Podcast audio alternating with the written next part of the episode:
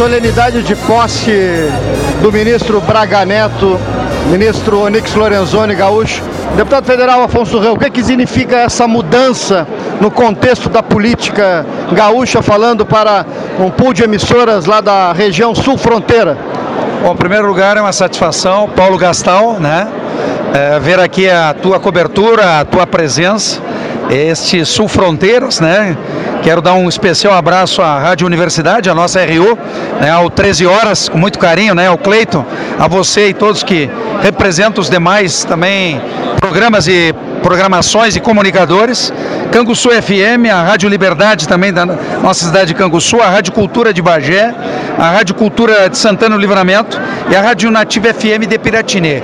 É, sem dúvida, né, esse pool de, de rádios de comunicação é, permite, né, nesse momento, Paulo, você fazer essa bela cobertura aqui.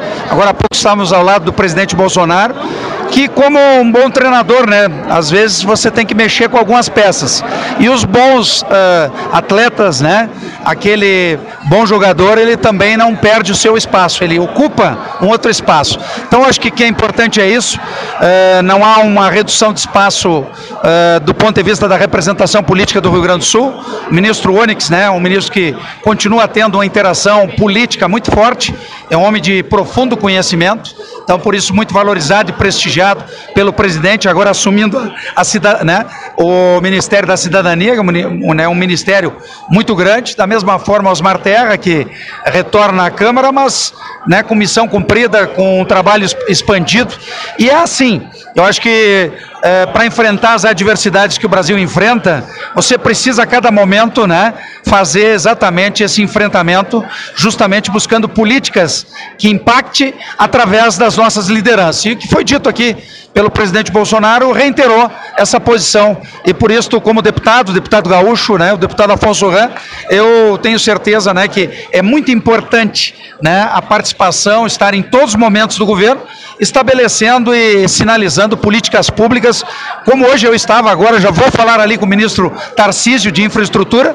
a respeito da nossa BR-116, que é tão importante a conclusão. Então a gente aproveita também esses momentos para reiterar, agendar, fazer desta agenda uma agenda positiva para o Brasil e para o nosso estado do Rio Grande do Sul. Parabéns, Paulo Gastal, por esta bela cobertura aqui em Brasília. Obrigado, deputado. Afonso Ran, gaúcho, na, presente aqui na, na posse do ministro Onix Lorenzoni. E eu quero o governador de Goiás, Ronaldo Caiado, está aqui, ver se ele pode atender, na, governador Caiado, uh, um, um, pool, um pool de emissoras, um pool de, um pool de emissoras do Rio Grande do Sul, uma palavrinha, a rádio que capitaneia a rádio da Católica de Pelotas.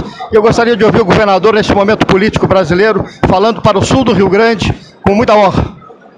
Primeiro, a honra é toda minha, um estado que eu tenho um carinho enorme por ele, um povo que sempre me acolheu maravilhosamente bem e poder falar aí a toda essa região sul do Rio Grande é uma alegria, ao mesmo tempo desejar a todos aí esse objetivo que nós estamos perseguindo no sentido de melhorar esse nosso país. Você foi citado no discurso lá, então uh, tem uma parcela de contribuição sua uh, nesse contexto novo da política brasileira, governador?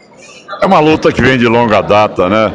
Os gaúchos me apoiaram muito no momento em que nós iniciamos, quando nós escrevemos a Constituição brasileira, naquele momento onde queriam estatizar todas as terras, queriam criar um clima de socialização no país e que nós conseguimos uma vitória substantiva que foi que a, Constituinte, é, que a Constituição brasileira preservou o direito de propriedade. Eu acho que ali foi o grande marco de uma luta nossa que iniciou, depois outras tantas, não é? Você vê a minha ousadia que eu comecei aos 39 anos de idade como candidato a presidente da República, também muito bem apoiado no nosso querido Rio Grande.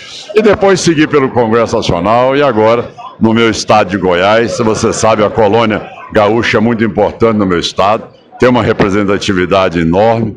São pessoas que vieram e desenvolveram o meu estado e muito, e tenho, graças a Deus, o reconhecimento e o apoio dele agora chegando ao governo do estado. Muito obrigado. Obrigado, governador. Governador Ronaldo Caiado, eh, de Goiás, com muita honra falando aqui a rede de rádio. Vamos ouvir o ministro Onix Lorenzoni se manifestando aqui após a posse eh, na cidadania. E o governo de Goiás serão um parceiro importantíssimo para o Ministério da Cidadania, ainda mais pela relação de conhecimento, amizade que nos une há muitos anos, mas independentemente disso, pelo trabalho que é desenvolvido em Goiás na área da assistência social, é, da qualificação e do resgate da qualidade de vida das pessoas. Então, é, Goiás hoje é uma referência já, não apenas para o Centro-Oeste, para o Brasil inteiro, na área de assistência social. Seguramente, muitos programas de cooperação nós vamos fazer entre o governo federal e o Estado de Goiás.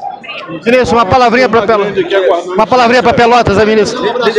Seguidinha, na ministro Anix Lorenzoni Cidadania, é, no momento que está fazendo fotos, já se manifestou para uma rádio de Goiás, ao lado do governador Ronaldo Caiado, e retirou-se agora para uma série de fotografia. Pois não, vamos continuar circulando aqui uh, no Salão Nobre do Palácio do Planalto, onde está uh, uh, acontecendo a posse de dois ministros, né? o ministro da Cidadania, Onyx Lorenzoni, e também o ministro Braga Neto, que ocupa a Casa Civil.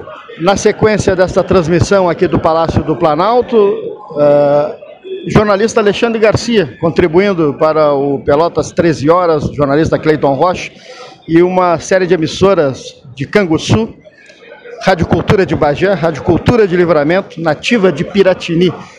Você que é do Sul, prazer falar comigo. Prazer é meu, a gente se encontra aqui num dia de, de mudança de ministro. Eu acho que a, a mensagem mais importante do dia foi do, do ex-ministro, agora deputado federal, Osmar Terra? Deu uma, uma bela mensagem. Uh, eu acho que o mais importante foi o que ele disse: que este governo é o governo que tem a oportunidade de mudar o país. Né? Tudo que a gente sempre quis foi mudar o país, porque o país estava entrando num, num rumo uh, muito ruim, né? além da letargia de outros anos. Agora parece que a gente está saindo do chão, acordando, e isso é muito bom, não para nós, mas para os nossos filhos, netos e bisnetos. Uma saída do ministro Osmar, Osmar Gaúcho também, sem rancor, né? Sem nenhum rancor, ao contrário. Sai dizendo para o presidente que vai continuar soldado. E o presidente se dirige ao presidente do Senado e presidente do Congresso dizendo que temos que conversar mais e está aí o Osmar Terra para fazer isso. Eu percebi na sua chegada eh, você é muito, muito assediado pelos índios. Queria que o senhor falasse um pouco sobre esse momento em que há um debate nacional nessa questão, a questão indígena. Pois é, esse debate aí, eu acho que as pessoas têm que pensar dez vezes né, eh, antes de, de de querer condenar os índios a permanecer a permanecerem isolados. Né? Querem botar um, uma, uma, uma, redoma em cima dos índios, e os índios querem trator. Eu falei com o índio ali, produtor de soja, eles querem trator, eles querem, portanto, defensivos, fertilizantes, assistência agrícola, querem a parabólica, querem a, a conectividade na internet, por que não? Se os outros têm, por que eles não têm? Né? Eu acho que a gente tem que uh, respeitar, sim, as, as, os índios isolados, e, a, e ainda há índios isolados, que não estão sendo respeitados por estrangeiros e por brasileiros impatriotas que estão vendendo material genético desses índios isolados para o exterior. Agora, com os, os, índios que não são mais isolados, eu inclusive, meu nome indígena é Alexandre Marubo, né, lá do Vale do Javari. Já me batizaram, eu tenho meus, meus irmãos, meus, meus tios, meus parentes lá no, nos Marubo. Né? Converso com eles quase todos os dias, então sei o que eles sentem. Né? Ele, agora mesmo, o presidente falou em acabar com essa tutela. Desde quando eles têm que ser tutelados se eles são iguais a nós, se vestem como nós, usam celular como nós, usam computador como nós? Qual é o, qual é o problema? Né? Ah, é, manter isolado para a gente não, não ter, ah, ah, não integrar a Amazônia ao nosso território? O que estão que querendo? Querem manter aquilo lá para se aproveitar da Amazônia depois? Quem? Né? Então, é, essa é a questão. Obrigado ao jornalista Alexandre Garcia, conversando então com os ouvintes do 13 nesta transmissão especial direto do Palácio do Planalto, em que transmitimos a posse do ministro Nix Lorenzoni e também uh, do general Braga Neto, neste 13 especial direto de Brasília. Uh, o melhor uh, de tudo é que na conversa não pudemos ouvir o, o, ministro Tarcísio Freitas, mas na, aqui estava o deputado Afonso Ran, que já deu o seu recado, e mais uma vez o deputado falou na com o ministro sobre a questão da BR-116. Acho que fica, na, uh, mais uma vez, uh, caracterizado que essas vindas a Brasília para transmissões de eventos políticos, afinal o 13 é um programa político, mas sempre caracterizando a BR-116, o trecho Guaíba-Pelotas, que é né, a bandeira do programa, da Rádio Universidade e de todos aqueles né, que participam aí da nossa mesa. Davi Alcolumbre, do Ministro de Estado-Chefe da Casa Civil, General Braga Neto, do Ministro de Estado da Cidadania, Onix Lorenzoni, dos líderes do governo, do Congresso Nacional, Senador Eduardo Gomes, no Senado Federal, senador Fernando Bezerra, na Câmara dos Deputados, deputado federal Vitor Hugo e do deputado federal Osmar Terra. Esta cerimônia, ouviremos o hino nacional brasileiro.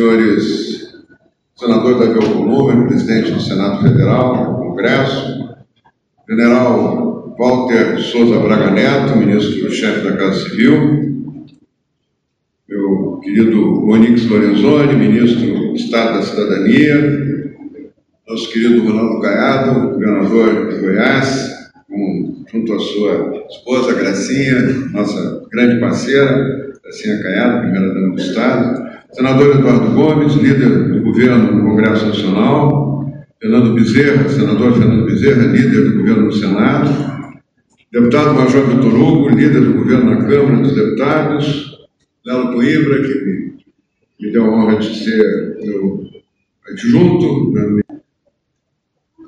Eu queria em primeiro lugar, presidente, lhe, dizer que eu, eu, sou muito grato por tudo que eu tive é, né, de oportunidades nesse período né, do seu governo. Começando pelo seu convite, que foi o convite mais gentil e o mais significativo que eu tive na minha vida pública.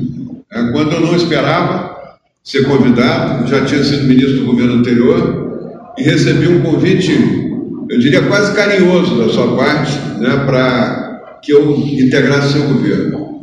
E assim foram todos os ministros né, que aqui estão, todos os ministros foram convidados por um critério é, de avaliação sua, pela história de vida dos ministros. Isso nunca tinha acontecido na história da República.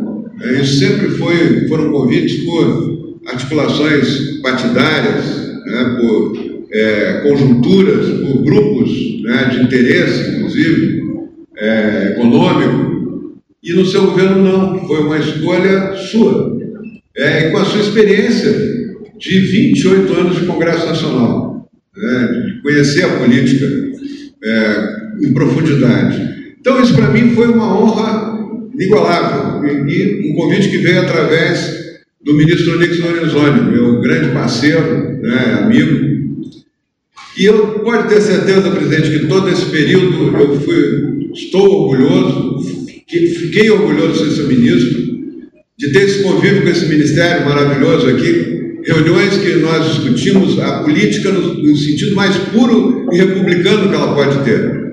É, isso é um, é um, é feito extraordinário seu. Né? E ter podido contribuir também para deixar. Eu já estou naquela fase da vida que a gente tem muito mais passado do que futuro. Né? E, a minha, e o meu, meu desejo maior era deixar, era deixar e, não tanto na atividade parlamentar quanto na atividade de executivo, deixar um legado. Né? Um legado para as, próximas gerações, que meus filhos possam ter orgulho do que eu fiz. Né? Não tenho outra preocupação, nunca tive, aliás, outra preocupação na política. Né? Então eu estou muito contente, presidente, eu sou muito agradecido, pode ter certeza disso. Né? Se tem alguém aqui que é grato, é, é pode ter alguém que seja igual a mim, mas mais do que eu é difícil. Né? E, e, quero é, lhe dizer que eu vou continuar trabalhando ao seu lado, onde eu estiver. Nós somos, sou um soldado para que esse país mude, porque o senhor representa a única possibilidade que nós temos de fazer uma mudança profunda nesse país. De mudar, mudar conceito. O ministério que eu recebi, que é um ministério realmente é, enorme, né, com é, mais de uma dezena de secretarias nacionais, nós conseguimos avançar, conseguimos avançar na primeira infância, ter um, inclusive um prêmio internacional. Estamos hoje praticamente com um milhão de crianças sendo atendidas em casa toda semana, filhas do Bolsa Família, para que essas crianças tenham um futuro melhor que os seus pais, que elas tenham uma escolaridade melhor que a dos seus pais, que elas possam ajudar a sua família no futuro a sair da pobreza. Mas não é só isso, é que todos os seres humanos nascem com um potencial semelhante. Só que uns vão viver imersos num ambiente muito estimulante e outros num ambiente pouco estimulante. Uns vão nascendo, vão viver num ambiente que a mãe lê contos infantis, tem um vocabulário riquíssimo, tem nível superior, tem, é, enfim, tem uma capacidade enorme é, de dado pelos privilégios que ela teve na sua vida, e, é, e outras que a criança vai viver num ambiente com uma mãe limitada no, na educação, uma mãe que vai ter, embora amorosa, vai ter dificuldades de ter um vocabulário que vai formar a memória daquela criança. E elas que nascem com mesmo potencial, aos quatro anos de idade, já tem uma desigualdade gigantesca. As crianças da família mais rica, das crianças da família de classe média, é, ela vai ter um vocabulário 40 vezes maior que uma criança da família mais pobre, do Bolsa Família. Vai fazer um grande serviço ao, ao país. Então eu tô, sou parceiro, presidente, eu não, não quero é, fazer um discurso muito longo aqui, mas eu só queria lhe dizer que eu acho que é, nós estamos num momento de grande mudança nesse país. O senhor é o comandante desse processo. E eu vou ser o soldado lá da base para fazer isso andar. Quero fazer andar, quero usar essa experiência de 40 anos que eu tenho de vida pública para ajudar o Brasil a dar certo com o seu governo. E quero dizer que a máxima, para terminar, a máxima que sempre me orientou, desde a adolescência, eu, eu li livros, é, muita gente acha engraçado, né, mas eu li é, livro de, de Miss, que as Misses de Guilhem, né, que é o, o Pequeno Príncipe, né, mas eu não li só o Pequeno Príncipe, eu li toda a obra do Antônio, do Antônio Santos-Superi, que era um humanista tentando escrever alguma coisa, reforçar o papel do ser humano no período de guerra, na pré-guerra, da Segunda Guerra Mundial. E tem uma cena dele que eu vou resumir numa frase aqui, que ele, ele olha uma criança num trem de operários sendo transferida de um país para o outro, uma criança dormindo no meio dos pais, no chão, e uma criança linda. E ele diz: essa criança pode ser um Mozart, pode ser um grande poeta, um grande astrônomo, um grande cientista, mas o destino dela está selado para ela ter nascido nessas condições. O máximo que ela vai poder ser, de repente, é um músico do, do, do, barzinho, né? e ela vai ter muita dificuldade de, de ter um futuro melhor. E ele diz isso: o que me atormenta, e eu faço dele as minhas palavras, a, a caridade não resolve, as sopas, a cesta básica não resolve. O que me atormenta é, é ver Mozart assassinado em cada uma dessas crianças, né? que poderiam ser um grande, um grande gênio. Né? E é isso que nós temos. O seu governo vai proporcionar isso, presidente. Nós vamos ter uma quantidade cada vez maior de crianças acompanhadas, é, as famílias melhorando, podendo melhorar de vida. O Paulo Guedes tem uma tarefa gigantesca, porque na verdade o ministro da área social, no fundo, é o Paulo Guedes, porque depende da economia, né, para a gente ter mais emprego, mais renda, mais gente. Mas tudo isso tem que estar junto, não podemos deixar ninguém para trás.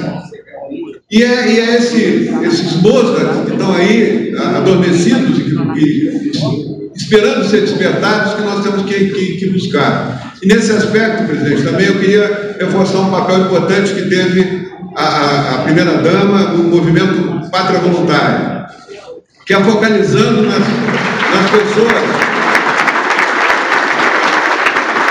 focalizando naqueles que de, de saída já estão, é, os deficientes, as pessoas que têm deficiência séria, que de saída já estão é, é, ficando para trás. Nós não podemos deixar ninguém para trás. Né? E, e, e, os surdos, né? a primeira infância, tudo isso são bandeiras que o seu governo está levantando que nós temos que levar adiante. Então, presidente, é, muito obrigado, muito obrigado mesmo, do coração, do fundo do coração. O senhor é é, é a expressão do que nós podemos ter. O senhor é um corajoso, é um atleta de pentáculo, né, militar, que não tem. O atleta ele é, um, ele é um, uma pessoa que, que tem uma meta e persegue aquela meta, ainda mais um atleta de pentáculo. Quantas metas tem e que persegue. O senhor agora está fazendo o pentáculo desse país, para mudar esse país.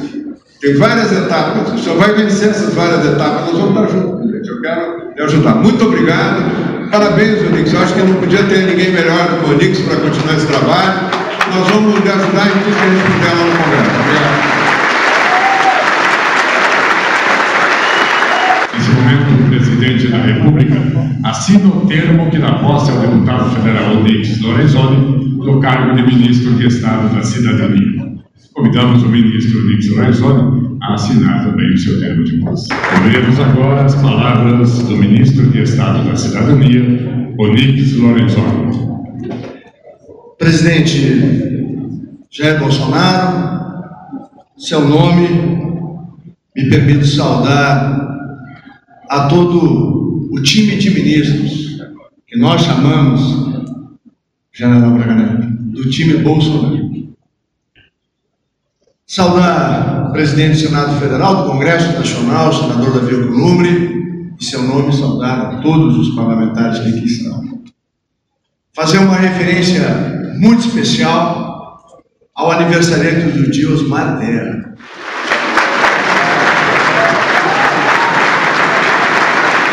as verdadeiras ditas aqui. Queria também saudar a todas as mulheres que aqui estão, dirigindo uma palavra para minha amada Denise, minha esposa, e agradecer por todo o apoio que eu recebo a cada dia. Presidente, ontem à noite eu estava lendo a Bíblia. E eu encontrei em Marcos 10, 42, 45, escrito há mais de dois mil anos atrás, algo que parece que foi escrito o Brasil que nós herdamos. Olha só.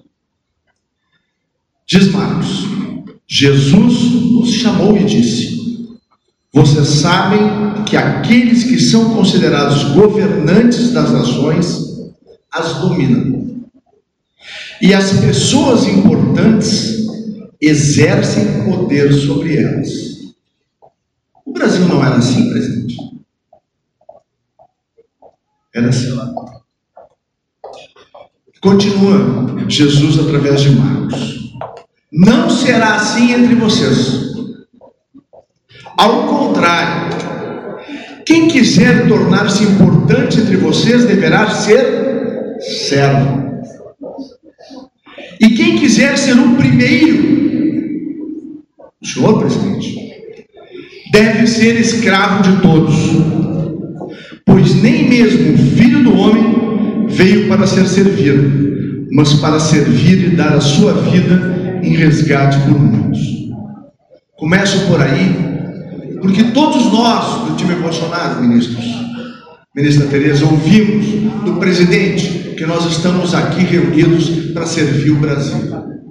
Talvez neste momento da história brasileira não exista nenhum homem mais obstinado por servir cada brasileiro presidente Jair Messias Bolsonaro. E isso, presidente, é uma honra para todos nós. Quero lembrar os passos dados ainda em 2018. Eles diziam: ele não vai vencer. E ele venceu. Milhares e milhões de pessoas foram se juntando em torno da esperança que ele representava. 57 milhões de brasileiros mostraram que era chegada a hora de mudar o Brasil. E eu lembro, mais de uma vez, aquela frase dita na porta da sua casa. Flávio, tu estavas lá. Emocionado, já consciente da missão que ia ter que cumprir, ele fecha o seu discurso da vitória, meu irmão é, dizendo que vamos fazer desse grande país uma grande nação. E por que é importante lembrar disso nesse momento, presidente? Porque, mais uma vez, aqueles que não queriam as mudanças, pelos mais diferentes motivos, erraram as suas previsões do passado, como erram no presente. Porque ignoram algo muito importante. A vontade do povo brasileiro colocou o destino deste país nas mãos de um homem que tem Deus no coração. Com a verdade ao seu lado e uma vontade enorme de servir a pátria. Graças a Deus, meu Deus, que o nosso presidente é um homem livre e independente para transformar o Brasil. Para a tristeza daqueles que ainda tentam construir narrativas mentirosas e para alegria da população brasileira, a transformação está em curso. Não podemos esquecer que por décadas transformaram a história com H em história. O E, governador Caiado, o senhor conhece bem o que eu estou falando. Nós peleávamos no plenário da Câmara dos Deputados e depois do senhor Senado Federal para poder afastar as mentiras do Brasil. E essas mentiras foram repetidas a exaustão pela esquerda brasileira e apoiadas por setores da extrema imprensa. A verdade, tão importante, foi deixada em segundo plano como se fosse apenas um mero detalhe. Ou como se maquiando a realidade fosse possível construir um caminho seguro. Não é, nunca foi e nunca será. Mas esse tempo, ministro Paulo Guedes, o senhor ainda disse hoje de manhã na reunião dos ministros, nos colocou na beira do precipício. Esse tempo, graças a Deus, ao presidente Bolsonaro ficou para trás os tempos do novo Brasil são completamente diferentes. Foi com a verdade expressa em João 8,32, e conhecereis a verdade, a verdade vos libertará, que Jair Bolsonaro construiu uma relação com o povo brasileiro e chegou à vitória. Com a verdade, Jair Bolsonaro governa, e por isso, o brasileiro, aquele brasileiro que não tinha oportunidades nem chance, ministro Osmar, enxerga que há um novo país, que ele pode confiar no presente e que ele não precisa temer o futuro, porque este voltou a ser o país, ministro Ernesto, de oportunidades. Esse é o governo que respeita os brasileiros e tenho muita honra, presidente, de integrar a sua equipe. Mas como não lembrar o início dessa caminhada? A transição, já naquele momento, organizada com um padrão de governança exatamente igual ao dos principais países do mundo, no padrão OCDE.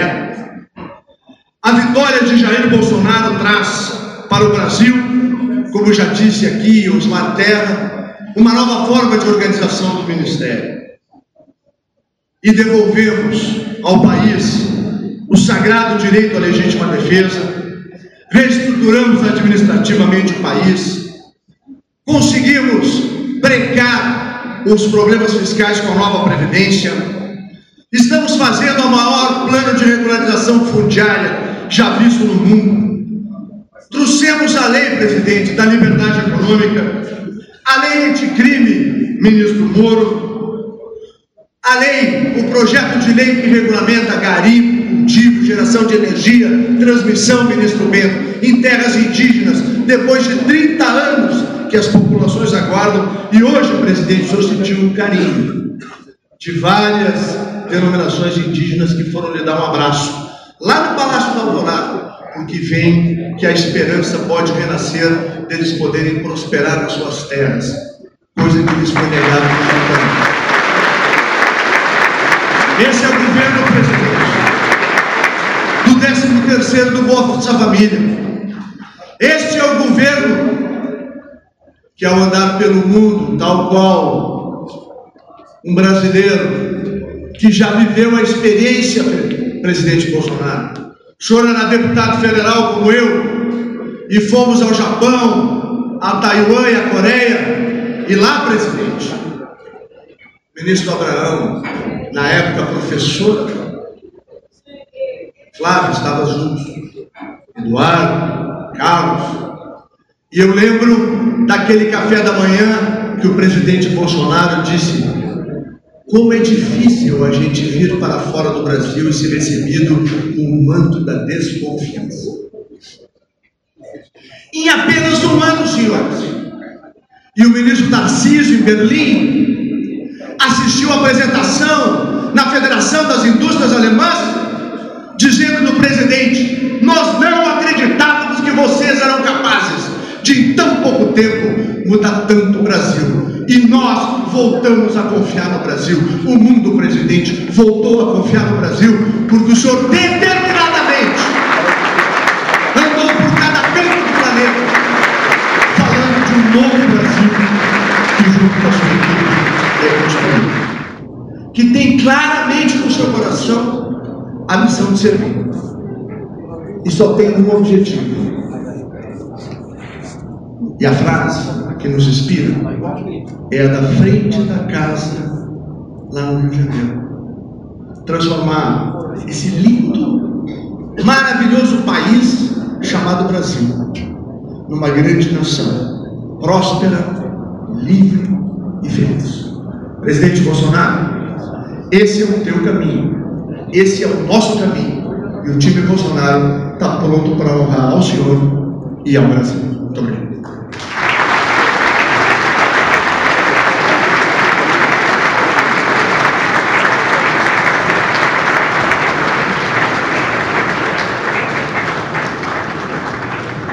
Neste momento, o presidente da República assina o termo que dá posse ao general Braga Neto no cargo de ministro de Estado-chefe da Casa Civil.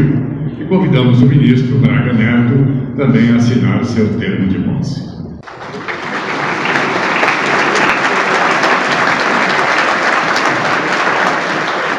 Uso da palavra o ministro de Estado-chefe da Casa Civil, general Braga Neto. Eu não estou acostumado a falar em posse, então os senhores me perdoem eu seria um pouco mais, vou dizer assim, objetivo. Tá? Nós temos uma prática que normalmente quem assume não fala porque ainda não começou a apresentar serviço. Né? Mas, senhor presidente da República, Jair Bolsonaro, senhor presidente do Senado, Davi Alcolumbre, senhor, senhor ministro do Superior Tribunal de Justiça, Francisco Falcão Neto, senhor senador Eduardo Gomes, líder do governo no Congresso, senador Fernando Bezerra, líder do governo no Senado Federal, senhor ministro Onyx Lorenzoni, em nome dos quais cumprimento todas as demais autoridades aqui presentes, meus caros amigos e convidados, particularmente aqueles que vieram de longe, de outros estados, doutora Ângela, né? muito obrigado pela presença, e meus companheiros da turma de 78 que também estão aqui presentes, obrigado pela consideração.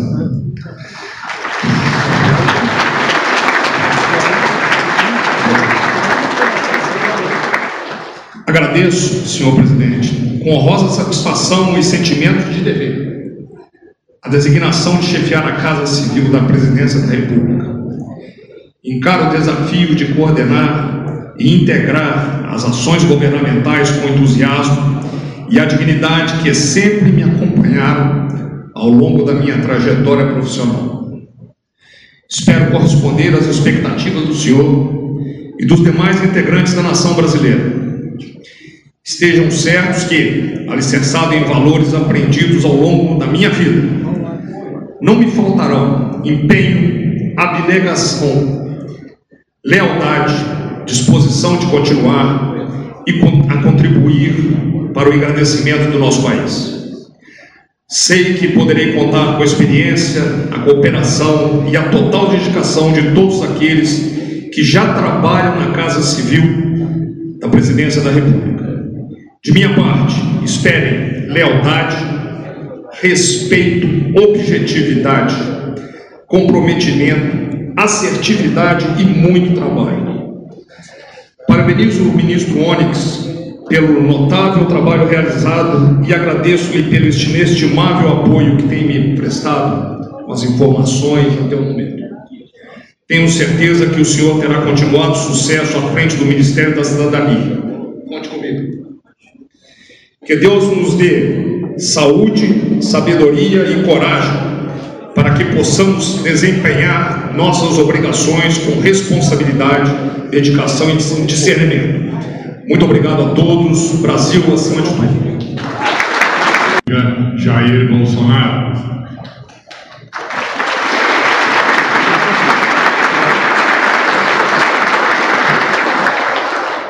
Senhores senhoras, a vida se faz de momentos. Este é um momento que vai marcar a vida de muitos de vocês.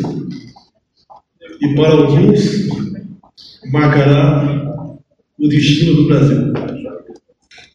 A responsabilidade de todos nós é enorme. Eu quero começar agradecendo o trabalho do ministro Osmar Terra, meu velho colega de parlamento brasileiro.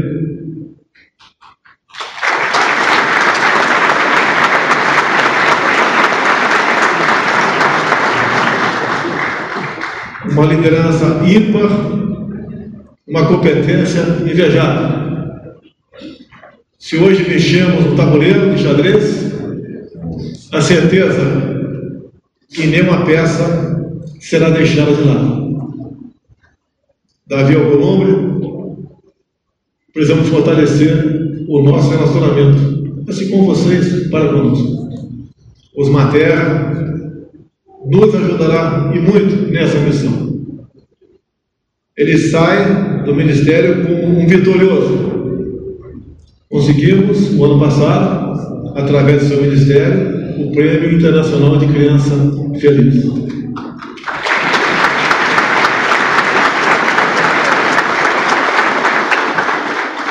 Muito obrigado, Matheus. Continuaremos mais que amigos, unidos pelo destino do nosso Brasil. Prezado Onix Lorenzoni, você foi um colega que, no primeiro momento, acreditou na gente. Um ano e meio antes das eleições, você cerrou fileiras e juntos traçamos mais do que deveríamos fazer para talvez ganhar as eleições. O que fazer depois de uma possível vitória? Você esteve comigo nos momentos mais difíceis, sempre um leal companheiro. E nesse momento, você está incumbido de, dentro do time, não mudar de camisa, mudar apenas a numeração da mesma e dar prosseguimento ao trabalho de Osmar Terra, que até o momento foi feito com muito, muita galhardia.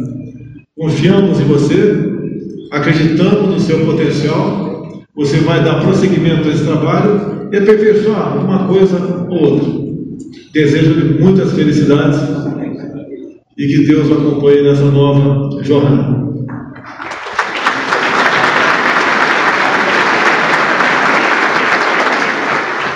Prezado Braga Neto, você, meu contemporâneo da Academia Militar das Agulhas Negras.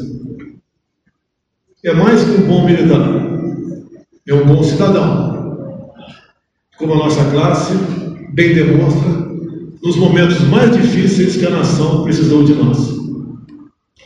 No momento, Vossa Excelência, o senhor, acaba de deixar a chefia do Estado-Maior do Exército. uma missão difícil só quem tem liderança pode exercê-la. Agora, o senhor ocupa a chefia da Casa Civil, semelhante à chefia do Estado-Maior do Exército. Ordenará e me auxiliará e muito no contato com os ministros e na solução dos problemas que vão se apresentar para nós. Fala-se muito nas questões sociais do Brasil.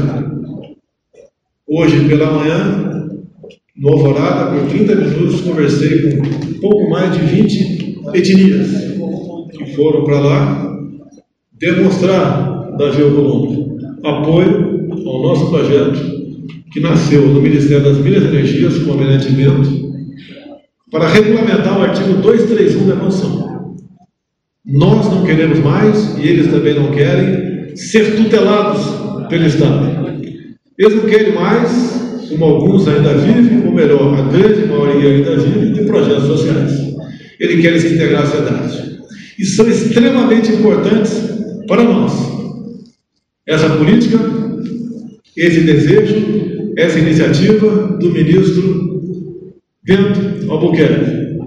Porque a forma de dizermos para o mundo de que realmente não existe divisões entre nós. Somos todos todos iguais. E somente dessa forma, unindo e integrando a Amazônia, nós podemos dizer que o Brasil, sim, é um país de 8 bilhões e meio de quilômetros quadrados.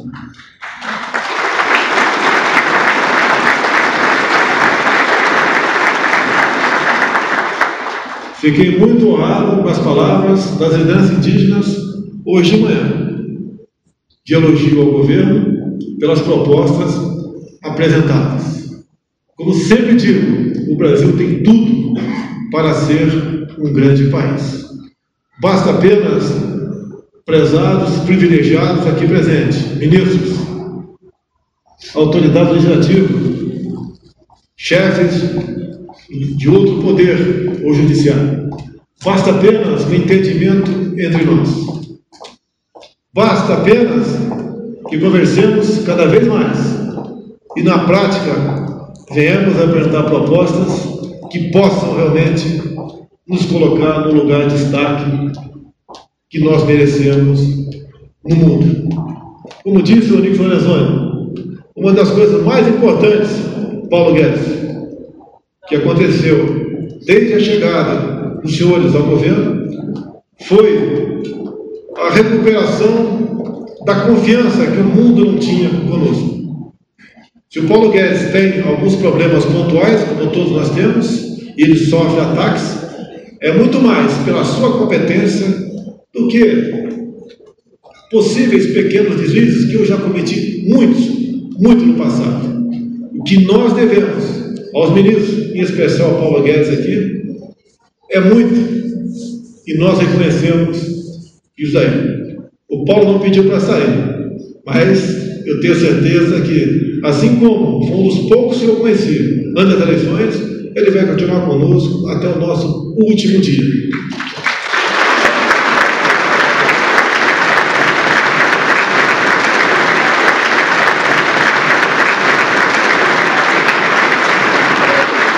Paulo Guedes não é militar, mas ele é um, ainda um jovem aluno do Colégio Militar de Belo Horizonte.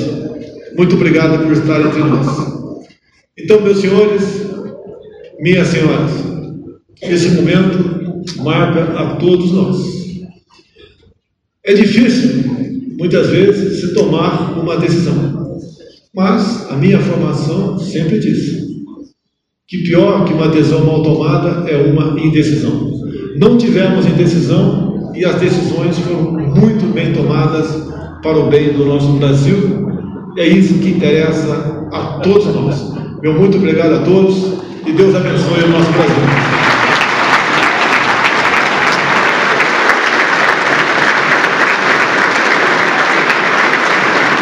Então, aqui de Brasília, terminando esta transmissão, repórter Paulo Gastal Neto.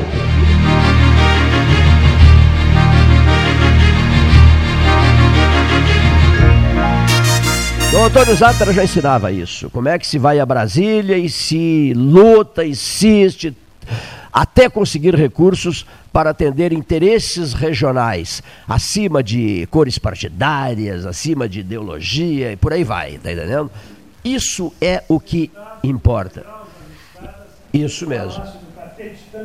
Também sentava-se nos degraus das escadarias do palácio, tanto, tanto no Rio de Janeiro quanto em Brasília, e ali ficava, se fosse preciso ficar até altas horas da madrugada, ficava com uma finalidade: dinheiro para a católica, para construir a católica. O fundador, o construtor, o grande pai da católica que merece sim ser respeitado, venerado, guardado, preservado e sempre, sempre lembrado, como foi feito agora com o memorial do Antônio Zátera. Toda vez que eu falo, eu defendo os mais altos interesses de Dom Antônio Zátera. O corpo estranho da casa defende os mais altos interesses de Dom Antônio Zátera. Corpo estranho, segundo uma jornalista que atua na Católica. Bom, olha aqui, ó. Eu recebo duas informações, agora sim, 283. O público eu recebi do Paulo Gastão Neto de Brasília, me mandou de Brasília. Não deixa de registrar os 283 anos de Rio Grande. Município de Rio Grande. Município de Rio Grande, meu prezadíssimo amigo José Stedley, secretário de Estado, que veio eu faço questão de ir pessoalmente. Isso me deixa muito contente. 283 anos de Rio Grande, um município que, cuja população, nós temos ouvintes e ouvintes e ouvintes em Rio Grande, todo mundo vive me dizendo isso. Cleiton, sempre te dirige a Rio Grande, porque o público ouvinte de Rio Grande é muito grande. Nós temos um correspondente em Rio Grande, Ramacés Hartwig, o reverendo Ramacés Hartwig, o aluno do Bento XVI que prestigia muito o 13 horas, quando pode vem ao vivo, se não entra pelo telefone. O meu prezadíssimo amigo José Stedley é daqueles camaradas que, quando o deputado federal me dizia assim, qualquer deslocamento teu para Brasília, Cleiton, tu te instalarás no meu gabinete. Eu escancaro as portas do meu gabinete e nele te instalarás. Um gesto de amizade. E eu, sempre que vou a Brasília, vou ao gabinete e ao gabinete dele visitá-lo. Certa feita, tomávamos mate, batíamos papo, era um dia decisivo, aquela votação, aquela votação da emenda parlamentar dos 85 milhões, uma coisa parecida, 84,5 por aí, para a duplicação da BR-116. Bebíamos mate, conversávamos, eu sou amigo pessoal dele, ele é meu amigo pessoal e já deu inúmeras provas de amizade a mim, o José Stedley. Aí, diz o, aí toca o celular do Stedley toca o celular do Stedley. Uma figura poderosíssima de Brasília acabara de ligar ao Stedley. E é evidente que eu ouvi a conversa, porque ele saudou a pessoa, deu o nome da pessoa e tudo mais. Mas eu sempre, quando faço esse registro, eu preservo, porque eu acho que é importante preservar. Eu estava visitando um amigo meu. Eu não tenho direito de me meter nas conversas de um amigo meu, certo? São conversas privadas. E e o deputado, então o deputado José Stedley, recebeu um pedido. Não vote hoje em favor da duplicação da BR-116. Por favor, opte por uma outra coisa. Não, nem vou dizer qual era a outra coisa. Opte por uma outra coisa, mas deixe fora a BR-116. O seu voto é importantíssimo para tal, tal coisa. Né? Tá? E, e eu ali ao lado dele, tomando mate, ouvindo a conversa, eu fiquei profundamente decepcionado com o que eu ouvi. A pessoa que ligou para o meu amigo Stedley e conversou com o Stedley.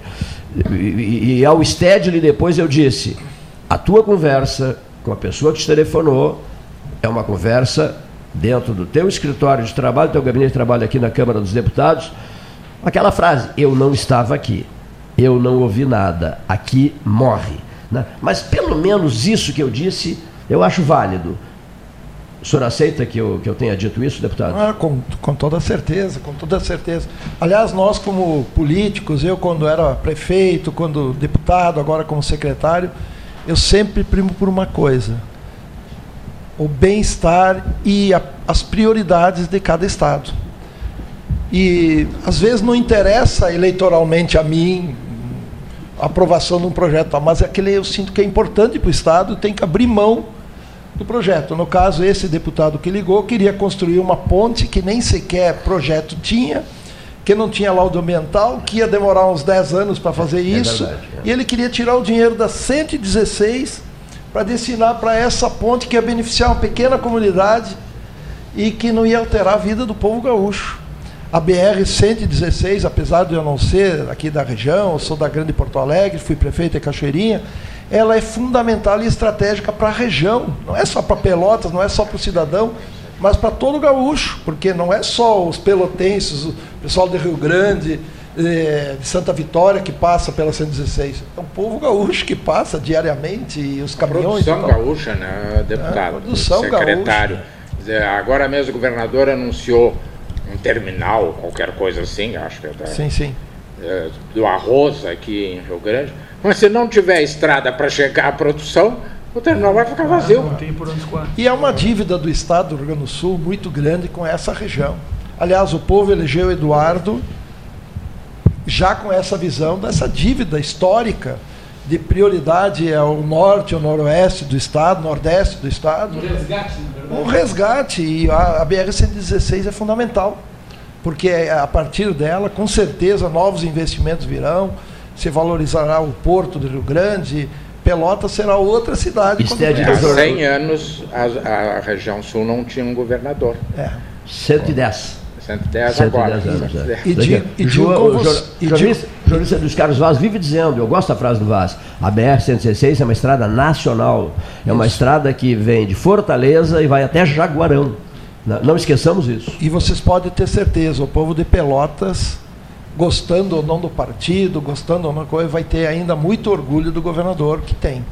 Pode ter certeza disso, estou acompanhando, tudo é muito conversado, ele é muito estudioso, muito dedicado e tenho certeza que as medidas amargas que causam uma rejeição momentânea no futuro vai ser reconhecido. Se medidas amargas poderiam ser medidas muito menores, amargas lá atrás, hoje não teria impacto, nós viveríamos no Estado. A situação financeira do Estado do Rio Grande do Sul é muito crítica, havia necessidade, com certeza absoluta, de tomada de medidas. Não são todas medidas que ele gostaria de tomar, porque a gente sabe que tem poderes que a gente não consegue. Tem muitos deputados da oposição, inclusive, eu conheço todos eles, e que cobram porque não tira o dinheiro e tal, mas foram eles que aprovaram os benefícios de, de umas categorias que têm um privilégio, algumas que têm privilégios. Nenhum projeto de privilégio no governo do Estado, passado em todos os governos, foi feito sem aprovação dos deputados. Então, o, tenho certeza absoluta que vocês vão ter muito orgulho de dizer, pô, esse honrou. E ele está preocupado com a Zona Sul, sim. Nós conversamos. É, ele sempre pede para mim, como, como secretário, tenha critérios, é, gosta dessa posição que nós temos de valorizar quem mais precisa, e no caso aqui a região sul é que mais precisa. Então, estamos trabalhando muito juntos e tenho convicção que faremos muito pelo Rio Grande. Uh, qual é o projeto hoje? Uh, o Eduardo eu conheço desde, acho que desde os cinco anos, desde os seis anos. Uh, ele sempre foi muito objetivo é, ele determina uma coisa e, batalha, não, não fica trabalhando tudo ao mesmo tempo e, não, e a gente, ninguém sabe o que, que ele quer. A gente sabe o que, que ele quer. Quais são as prioridades hoje da sua secretaria para. Eu não estou falando para Pelotas, porque eu tenho insistido muito. Ele não é governador de Pelotas, ele é governador do Rio Grande do Sul. Mas para a Zona Sul, quais são as prioridades da sua secretaria? Lembrando a sua secretaria para o ouvinte qual é. Sim, a Secretaria de Obras e Habitação do Estado do Rio Grande do Sul. Ele tem dito que ele é governador de todo o estado, concordo com o senhor. Tira mas... o senhor. tá Embora bom. eu seja bem mais velho que tu, mas. Não sei, não. Eu, eu tento disfarçar. O 62 chegou na minha. e ele tem dito isso, que é governador de todo o estado, mas ele, como também tem dito, que tem prioridades do estado. E, e, ter um Estado unificado significa investir, ter as mesmas condições. Pelotas tem a mesma condição de Caxias. Por que, que Caxias desenvolveu mais que Pelotas? Porque, porque houve incentivos maiores na época. Mas uma a industrialização nossa, maior. Industrialização maior, outro nível. E a industrialização é um problema sério do Estado e que Pelotas vai crescer muito com a duplicação da 116 na industrialização. A nossa secretaria, a Secretaria de Trabalho, de Habitação e Obras, tem cumprido, primeiro na habitação. Hoje nós estamos aqui para entregar títulos é, de posse é, de habitação é, das Coabs aqui. Nós temos 8 mil Coabs, residências da Coab no estado do Rio Grande do Sul. Faltam regularizar 5 mil aqui de Pelotas. É um dos menores índices que tem de regularização. Mas esses 5 mil nós vamos trabalhar para que chegamos no final do, do, nosso mandato com boa parte deles regularizados. É possível chegar nessa boa parte? É possível, nós, estamos, nós transferimos uma das lideranças nossas, que é aqui de Pelotas, que era para estar trabalhando lá, que é o Cezinha, que está aqui junto conosco, e que, vem, que veio para priorizar essa regularização. Aliás, a gente não tem noção, e eu não tinha o tamanho do problema que é, não é só as coabs, os loteamentos irregulares. Perto de 30% do povo gaúcho mora em área irregular. Ou loteamento do governo federal, ou do governo do estado, ou em áreas do município, em áreas particulares que ocuparam. E, e o tamanho da pobreza é muito grande. É, loteamentos, né, secretário? Eu fui secretário de governo e sei bem. Uh, uh, vinha a empresa, fazia, loteava, vendia e desaparecia. E Sem depois nós conseguia fazer escritura de coisa nenhuma, né? Então. Tem cidades na Grande Porto Alegre, meus amigos, que tem perto de. Alvorada, não vou. não tem, tem problema de divulgar, é perto de 70% da população em área irregular. É muita coisa. É, é, é uma situação, e, e isso está aumentando a pobreza, isso as pessoas se obrigam. Aqui em Pelotas qual é a porcentagem? é, é perto de 30%. Perto de 30%. Perto de 30%.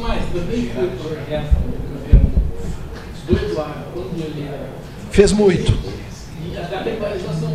Exatamente. Ele fez muito e ele está. E o que eu estou fazendo é muito parecido com o que ele está fazendo. Só que nós temos um problema grande. O Estado. É, é, temos que atender todos os municípios têm, são 500 municípios, nós temos algumas dificuldades mas qual é a nossa prioridade? É, tem uma lei agora que se chama REURB, que possibilita a regularização de imóveis. Tu regulariza a terra, não o imóvel, não a casa. Porque a casa precisa, aquelas legislações, tem medidas, tem tal. Então nós regularizamos o lote e a pessoa passa a ter a escritura. Isso é um trabalho grande que precisa ser feito, que envolve tabelionato, prefeitura, Câmara de Vereadores aprovando lei e isentando TBI, é, contornar outros é. interessados. Laudo ambiental, contornar outros topografia, mas pode ser feito pela própria comunidade. O que, que nós vamos fazendo? Estamos fazendo preparando um grande curso de treinamento de lideranças comunitárias no estado inteiro. Porque daí nós só acompanhamos, não precisamos estar indo de casa em casa, medindo o terreno. Não, incentivamos, mostramos o caminho ensinamos a pescar, né? Não, não o senhor tem um companheiro de partido que é vereador, que é o Toninho, Sim. que é voltado para isso aí. É. Ele tem há anos, desde o tempo que ele trabalhava em cartório, ele vem batalhando pela regularização uh, das áreas, depois do imóvel, porque aí já é uma questão, o imóvel já é uma questão mais privada, né? Mas uhum. a área é, e a prefeitura aqui também faz. Um abraço para o Toninho e parabéns pelo trabalho dele. nós e somos o senhor tem outro problema, já que eu falei no vereador, eu não posso deixar porque estão me cobrando aqui, que é essa brigalhada, a meu juízo, sim, injusta, sim. absolutamente injusta, com a vereadora Daiane. É uma grande vereadora, é uma grande mulher, é uma líder muito expressiva em Pelotas. Eu só não posso, quando eu falei em mulher, para não correr o risco do Bolsonaro de ser mal interpretado, mulher no sentido feminino. Né? Mas acho que é uma rica esposa, uma mãe de gêmeos maravilhosos, e eu acho que o partido está meio que torcendo o pescoço dela. Mas não, não, não sei se o senhor vai querer. Não. não. eu estou aqui como secretário de Estado, prefiro evitar. As, eu sei que todos os partidos, nesse momento, estão em conflito é, novos partidos, mudança, novas legendas se oferecendo para abrigar vereadores, abrigar não é brigar, abrigar vereadores. Então há um, há um rearranjo político em praticamente todos os municípios, em todos os partidos. E eu preferia não comentar Não, não, sobre não, por isso que eu só, só lhe coloquei, porque como eu aqui- falei no vereador Toninho, É. lembrei da vereadora, que é a meu juízo ainda está. Então nós temos Pedir- esse- posso, posso pedir licença só para dar uma temperada aqui? Eh, nós temos também, além do, do 13 horas, da mesa 13, nós temos, deputado, os 13 chefes do 13 horas, ou seja, eles preparam pratos. Pratos, alguns às vezes insossos, outros bem temperados, sobremesas horrorosas que recebem, que recebem 2,5 de nota, uma sobremesa, um pudim de leite condensado feito, feito por mim, quase fui corrido daqui, e outros que recebem nota máxima. Olha aqui, ó. Bom, então deixa eu temperar agora um prato político em panela de ferro, uma panela de ferro e fogão a lenha. Prato político que eu vou servir agora para vocês é o seguinte: o, o Globo do Rio informa que Osmar Terra, eh, deputado federal, ex-ministro da Cidadania, é o novo líder do governo Jair Bolsonaro ah, na Câmara. Na, ah, uma notícia que, inclusive, eu recebi, fiz a leitura. eu- quem sabe eu faço a leitura, né? Fica melhor, né? Vamos lá, vamos lá, seu Cleito. Apressa o ritmo de voz com a procura da notícia. É complicado isso, né? Mas vamos lá, achei. Aqui está. Olha aqui, ó. Coluna do Lauro Jardim. Bolsonaro escolhe Osmar Terra como novo líder do governo. Jair Bolsonaro tirou o cargo de ministro da Cidadania de Osmar na semana passada, mas não vai deixá-lo totalmente na chuva. Bolsonaro decidiu dar a Terra, que voltou a ser deputado, o cargo de líder do governo na Câmara. Vai substituir Major Vitor Hugo, que, que exerce o posto há um ano. Avalia, o que é inegável, que Terra, deputado desde 2001, seis mandatos, se não me engano, né?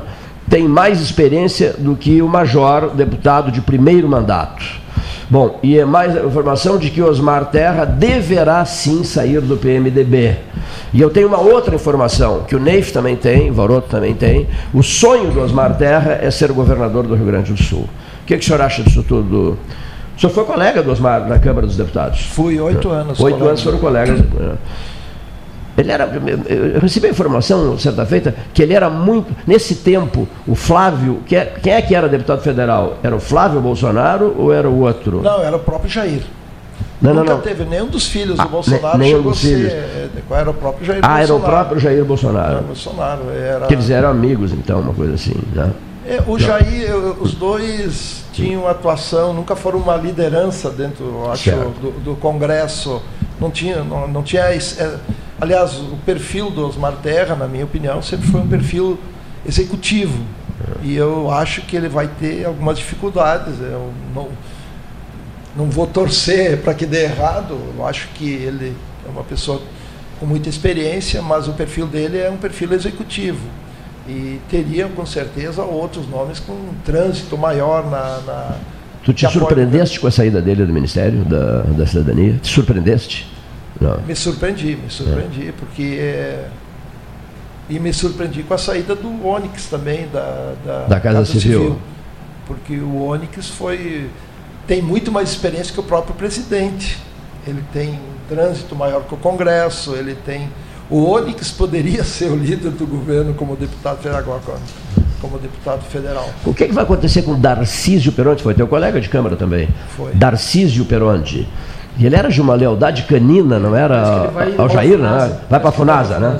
Parece que vai, vai, para a Funasa. Vai dirigir, vai dirigir a Funasa. né? Ele era muito ligado ao Temer, né? Na verdade. Ah, sim, sim, perdão, perdão. Perdão, íntimo, muito ligado ao Temer. Olha aqui, só uma curiosidade assim, 13 horas em família. Olha aqui, essa brincadeira. 13 horas em família. Quando dois jovens, e agradeça pelo jovem, olha aqui, ó, ele disse que não se sente tão jovem assim.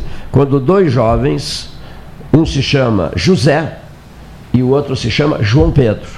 É isso? É isso. O José e o João Pedro têm o hábito, têm uma mania. No aniversário da mãe, eles a visitam. Natal, Ano Novo, Semana Santa, etc, etc. Eles se encontram. José Stedley e João Pedro Stedley. Quando eles se encontram, bebem cerveja ou vinho? Vinho. Bebem vinho. Apegadíssimos os dois à mãe, não são? Apegadíssimos. Sim. É que o meu pai faleceu quando minha mãe era estava grávida, então nós somos praticamente Eu não sabia disso. É, e o meu irmão tinha três anos, então ela segurou a barra sozinha, naquela época era muito Ele três, que idade ele tem, o João Pedro Sted, de hoje? 55. 55. 65. 60, ele é mais velho que tu, né? três anos mais velho que. Mano, então não queria dar a idade do meu amigo José Sted, mas acabei dando a idade 62, dele. Olha aqui, ó. Mas, olha aqui, como, como diria o Luiz Carlos Vaz, com fisionomia de Neif. 61. Tá. e oito meses. Olha aqui. Mano, olha aqui, mano. Estou interpretando. Os ouvintes gostam disso. Por isso que o rádio é importante. O rádio... Não, outro dia o Varoto escreveu sobre isso uh, numa postagem que eu fiz. Sobre a, a imaginação, das Imaginação. pessoas, né? A, a, a, a, imagina- a fértil imaginação das pessoas. Se botar uma câmera junto, agora estraga tudo, tá entendendo? Então eu quero as pessoas, as pessoas imaginando esse benefício extraordinário do rádio, né? Que deixa fantasiar à vontade. Então, um chega para o outro, Varoto, e diz assim: Mano, hoje é o dia da nossa mãe. Estamos aqui pela nossa mãe que nos criou, perdeu, né? Grávida ainda, perdeu o marido, etc e tal. Olha aqui. Só tem uma coisa, mano.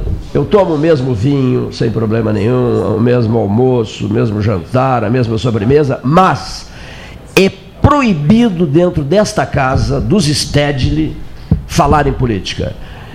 José e João Pedro não falam em política sobre, sob hipótese nenhuma. É verdade isso ou é fantasia do Cleiton? Não, é um pouco, um pouco verdade, mas nós não precisamos nem combinar. Eu amo meu irmão, ele me ama, não é porque nós temos opiniões diferentes que eu vou deixar de amá-lo. Eu, eu vejo famílias que se desintegram porque irmãos disputando espaço político e tal e, e levam para a vida pessoal. E nós não, nós, eu respeito ele e respeito o que ele pensa também, não é o que eu penso e nós não transferimos isso para a vida pessoal. Até Mas não falam em política. não falamos, até para não destruir a vida da nossa mãe, não é? Não é Perfeito, ela se preocupa, E, lógico, né? Nossa, então a gente fala de tudo, de futebol, ele é do Grêmio, eu sou do Ele, Inter. ele é gremista? E eu sou colorado. Tu és colorado. É tudo, né? Eu acho um osso duríssimo amanhã. Toli, o Tolima. Ho- Hoje, hoje, o Tolima. Né? É, não, mas eu acho que Não? nós vamos ser, nós vamos Ter êxito. Fácil também. Não. Eu confio na classificação, mas não acho muito fácil. Não. É. Tolima. Ibagué, não é Ibagué, é Ibagué. Tolima e Bagué. Ibagué. Na Colômbia, Ibagué. O senhor tem medo do Tolima e Bagué? Não, senhor, absolutamente Não tem não. medo. o medo que eu teria se o segundo jogo fosse lá. Ah, sim. Porque sim, eles sim. não, também eles, Em eles- casa a gente resolve, será? É, resolve, resolve. Sabe a, Esse é o- fra sabe a frase que eu mais. Sabe uma frase que eu ouvi muito aqui? E, mas eu saí bem naquela história. Eu disse assim: eu tenho um medo danado desse Atlético Paranaense, mesmo com a decisão no Beira Rio. Não deu outra, É, deu, não, não, deu Atlético. Ali, ali o Atlético era um time muito forte. É. As pessoas que não estavam percebendo. né? Era. Era. Era. E o treinador não está se dando bem no Corinthians. Não. sabe? O, o treinador, Não, treinador o São Paulo de Rio do Grande. Corinthians, ó. Me ajuda, Eduardo Preparador Torres. físico do Pelotas. Foi preparador físico do Pelotas, treinou São Paulo de Rio Grande. Grêmio Bagé. Grêmio Bagé. Sul, Santa Maria. Rio Grande Santa Maria não está se dando bem no Corinthians. É, mas é brabo. Não, o, Mas o Corinthians que- não tem plantel. Mas eu acho que o Tolima, se, ele vai jogar também com precaução. Que ele leva um gol, leva- vai pra cima, eles não vão se Tolima, é um- jogar. pro Tolima é muito ruim tomar um gol. Eduardo Cudê, tu achas que esse treinador argentino em placa? Eu acho que ele tem que. Tá ele vai aprender, ele Tá- vai melhorar. tá fazendo- vai melhorar. Eu acredito Que sim. acredito que sim. Ele é qualificadíssimo, né? Qualificadíssimo. Todo treinador tem alguma teimosia, né? Eu acho que no caso da- do, volante aí ele tem que se adequar. Quando melhor. tu chegas ao sul do Rio Grande, na condição de secretário de Estado, há bem pouco de deputado federal, tu vens muito aqui, passa pela tua cabeça assim, quando está voando, no ônibus ou no automóvel, essa região não decola. O que está faltando, meu Deus, para que essa região decole, decole, que pare de ficar num- numa rede, olhando para o céu, para o sol, para a lua e contando as vacas, os bois, os terneiros e as ovelhas? E nós, pelotenses, dizemos: eu era assim, nós tínhamos isso, nós tínhamos aquilo. Ah, é, Assim, tinha isso, tempo, tinha da, aquilo. tempo do era. E nós fomos fortes, muito mais fortes que a capital. Isso aqui é que eu ouço muito, por exemplo, o Eduardo Leite começou aqui no, no- em, em rádio, né? aos 19 anos, em 2019, debatendo aqui todos os dias, frequentava aqui todos os dias, era um integrante da mesa de debates aqui e tal. E ouviu muito, que se- tudo que se tratou aqui durante 12 anos. frequentando aqui, né? o governador, hoje o governador do estado.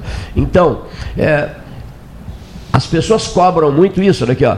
Há 110 anos foi a vez do, do, do, do Gonçalves, do, Carlos Barbosa Gonçalves. Pelotense, depois levado para Jaguarão, bebezinho e tal, foi governador do estado. 110 anos. Então, tu que é secretário de Estado do governo Leite, quer dizer, não gosto dessa coisa de governo Leite. Governo Eduardo Leite, não. Porto Alegre É. só chama ele pelo sobrenome, notaram isso? Não? Não, Tudo que é jornal, manchete, isso, É. só- só- Mas só- sempre foi assim, era o Colares, por exemplo. Pois é, mas eu não Não gosto. diziam o seu Colares. É, diziam Colares. O Tarso ficou Tarso, né? É. Tarso, Colares, Sartori, Leite. é.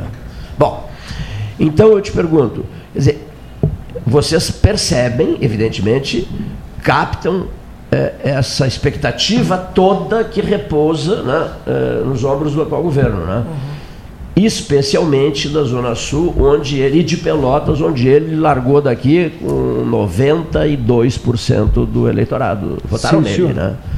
Ah, Bem, secretário. Então, Não, eu, eu, eu, eu sei dessa expectativa, sei dessa responsabilidade, sei da esperança. Eu vejo, quando eu, eu sinto quando eu passo aqui, a gente enxerga a pujança que existiu. Só para olhar os prédios, olha que tal.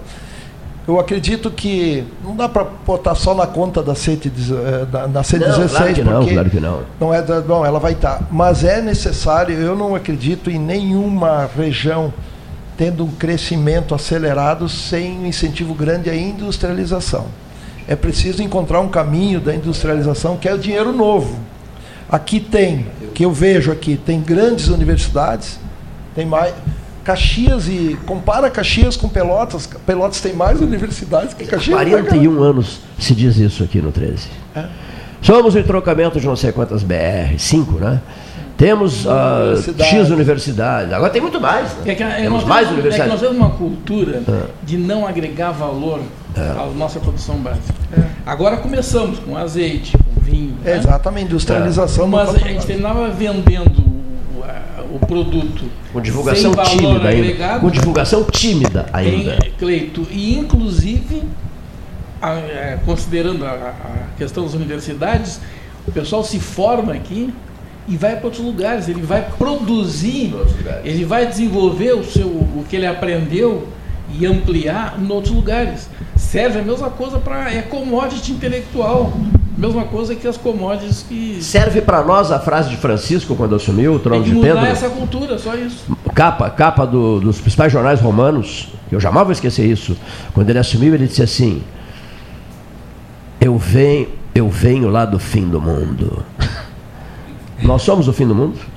Não, não, é que para todo europeu, né? Nossa. Não, aqui não é o Não, fim não, do ele era um mundo, argentino de Buenos Aires, É. eh, arcebispo de Buenos Aires É, e tal, sei, que usou aquela expressão. Meus colegas me disseram, o senhor será o escolhido. Ele disse, mas meu Deus, meu Deus, logo eu, eu que venho lá do fim do mundo. No- no- no- de avião, Buenos Não Aires é- está não uma é- hora daqui, não está, Varoto? Não Uma é hora e uma meia. expressão argentina, convenhamos. O argentino acha que tudo começa É, lá é o centro do mundo. É, lá é o centro do Não, ao mundo. contrário, o É, argentino, que o argentino, o ego uma do argentino. forma de gozação, eu acho isso. Claro que Eu acho que o secretário não terminou, ele estava falando sobre habitação. Ia passar para outros Perfeito. projetos. É. E aí foi cortado. Então o nosso ouvinte está cobrando tempinho. o, o que, que o secretário tem para nos anunciar. Na habitação, essa parte de regularização fundiária vamos entregar é, é títulos hoje na importantíssima. prefeitura, Importantíssima. títulos, de, Horário, é, títulos de posse. Horário de entrega dos títulos de posse. 5 e meia da tarde. 17 horas e 30 minutos. Como Salão, salão nobre da é prefeitura. Não é propriedade, né, secretário? E escrituras. Ah, sim. Escrituras da, do, de- do- desses- da Coab. né? As ato- pessoas já moram na Coab. Então Tem 5 propriedade. mil famílias É ainda da. Coab que moram na Coab e não tem escritura. O ato será presidido por vice, pelo, pelo- pelo prefeito em exercício Demar Bars. Exatamente, às 5 e meia da tarde. Tudo na colônia alemã, o senhor é de origem alemã? Italiano, italiano. Italiano. italiano. E também viemos aqui acompanhar a nossa crópia, ver, conhecer, ver as obras e acompanhar um pouco a situação do presídio, a obra do presídio, que gerou uma certa confusão um certo tempo atrás, em função da transferência de alguns presos para Rio Grande.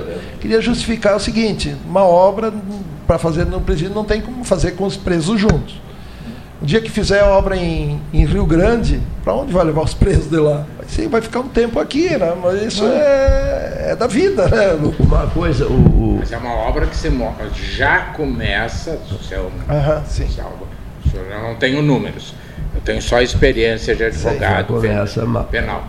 Ah, é uma obra que já começa com necessidades futuras. Sim, Sim, porque o número de presos hoje deve girar em torno de 1.200, mais ou menos. A nossa capacidade não chega a 400. Então, é, se nós pudéssemos transformar o excesso de presos em moeda corrente, o Rio Grande do Sul pagava a dívida. É assustadora a diferença, né? É, e- e não é no Rio Grande do quatro- Sul. não, é todo o Brasil, né? Há, há- estados do Nordeste um, chega a assustar, né? É, não. onde, onde os preços são até decapitados, né? Mas assiste toda hora isso. 400, uh, uh, 400 vagas, 400 uh, capacidade de, de- de 400 400 presos, 400 pessoas e tem mais de 1.200 ma- É, então, é a última informação, com certeza não tem Três vezes mais. né? E é por isso que pode parecer distante o tema, mas habitação, nós vamos em loteamentos onde que as, as crianças vivem lá o dia inteiro eh, sozinhas, à mercê do tráfico, à mercê da a vida delas é aquela. E se nós não tivermos uma política de emprego, de formação, de cultura, de esto- escola integral, nós estamos perdendo a juventude e não vai faltar, lu- não vai ter espaço para tanta gente presa porque não tem alternativas para essa nossa juventude. E a juventude é fundamental para o nosso país, para o futuro do nosso país. É, já diziam, ontem se debateu aqui a questão o- o- dos marxistas, né, lá nas épocas priscas, no início do- da- dos movimentos Stalin, etc. Comece pela juventude. Domine a juventude, domina o país. Isso fez depois do Hitler, porque não é uma prática da esquerda, é uma prática de todos os lados, porque dominando a juventude. Prática de poder. Domina o futuro, né? Mas eu queria agradecer mais uma vez a oportunidade de conversar com gente inteligente aqui de Pelotas. O programa tem sido referência do- da Zona Sul inteira. Todo mundo comenta os debates feitos aqui. Então, para mim, é um orgulho estar presente hoje aqui. Parabéns pelo seu trabalho, meu amigo. Não são mais deputados, mas o terceiro andar do centro administrativo é seu também, quando Obrigado. da rádio. Quando precisar, estaremos lá. Quero agradecer o Andrigo, que é o novo é, coordenador da CROP aqui da, da região. O Cezinha, pelo trabalho brilhante que desenvolve. Cezinho é uma grande figura, É. gosto muito dele. Ele até mandei outro dia um, um recado a ti sobre né, o que o 13 Horas valoriza o teu trabalho desde aquele teu tempo de deputado federal em Brasília. Cezinho é grande figura. Já veio aqui várias vezes conversar conosco. Eh, o Andrigo, quando quiser, só, eh, eh, o Andrigo, quando quiser, é só chegar para fazer um relato dos acontecimentos. Temos também a nossa coordenadora, diretora da, da habitação lá do, da regularização, que é a Letícia, junto conosco, e o Gustavo, que é aqui de Pelotas, que, que, é, que trabalha comigo, que é meu secretário, que faz agenda, que faz tudo por nós, que é motorista, é tudo lá. É um bom motorista? Ele era tipo o Salazar, vocês conhecem? Ah, que maravilha. Olha aqui, ó. Tá horrível a 116 ainda, né? Hein? Mete medo, mete medo. Chega no microfone aqui, chega no microfone aqui. Motorista, rapaz, puxa vida, as altas responsabilidades, Albuquerque Barros. A alta missão de um motorista, hein? É, exatamente, mas a, a, a esperança, eu como pelotense saí daqui já há mais de 20 anos, a esperança é a duplicação, ela está devagar, mas vai sair. Eu acho que essa é a esperança Passo, do é passo de tartaruga. Mais ou É. menos, um pouquinho para trás. aqui, ó, carroça é- de boi. Já andou em carroça de boi? Alguns Olha. presentes já andou em carroça de boi? Claro. Carroça de colônia? Embora, Charrete. Embora, tenha apenas mais de Faito, 40. faito. Faito, quem andava era meu avô. Alguém andou em faito? Hein? Eu andei em carre- em carreta. Como é que as mulheres andavam? Lá em Cerrito. Colocava no cavalo, me ajuda, tu, Eduardo, vai me ajudar nisso. Que é? Como é que se chamava? Colocava, a mulher ia sentada de lado, época, assim, hein? Não é da minha época. Buquerque Barros. Colocava uma. O rapaz tem 15 O anos. rapaz tem, bem novinho. Pô, Me ajuda aí, Neif. Uma, uma, uma senhora, cela uma cela. Uma cela. Colocava uma cela no cavalo e a, e a, e a mulher ia sentada cela nessa cela, ela ou seja, de ela, lado. ela de lado, ela, ela- ela- o cavalo mal, se- mal se mexia, sabe? Então, nessa BR-116 de hoje, teria aqui pelo acostamento uma dama sentada numa cela, de lado, levaria quantos dias para chegar em Porto Alegre? Meu Deus. Qual é o pior trecho, hein? Olha, eu acho que todos, evidentemente os que estão Todos eu gostei duplicados, muito. tirando os que estão duplicados, o restante é, de- é complicado mesmo. Sabe que na 116 eu sempre tive uma curiosidade muito grande que eu não falo para não atrapalhar. Eu sei que por que, que dividiram em tantos lotes?